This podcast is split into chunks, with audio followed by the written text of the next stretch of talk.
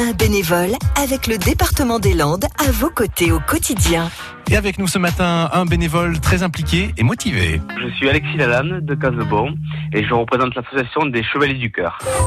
En fait, on organise un week-end euh, euh, tous les premiers week-ends de septembre et euh, on récolte des fonds pour ensuite les reverser euh, au profit de la sclérose en plaques euh, notamment, mais on a aussi participé à d'autres projets caritatifs. Alors ça regroupe euh, ben, tout le monde en fait, parce que oui, dans, dans l'association il y a des motards.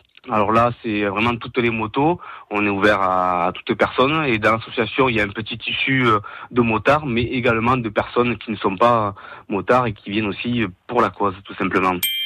Oui, ça demande du temps, de l'énergie, euh, voilà, mais il faut tout simplement euh, être bien entouré. euh, et puis, et puis après, euh, du moment qu'on est bien entouré, qu'on est motivé, euh, on arrive à faire des choses, euh, disons, sympathiques, euh, avec un groupe euh, avec qui on s'entend bien, on passe des bons moments aussi.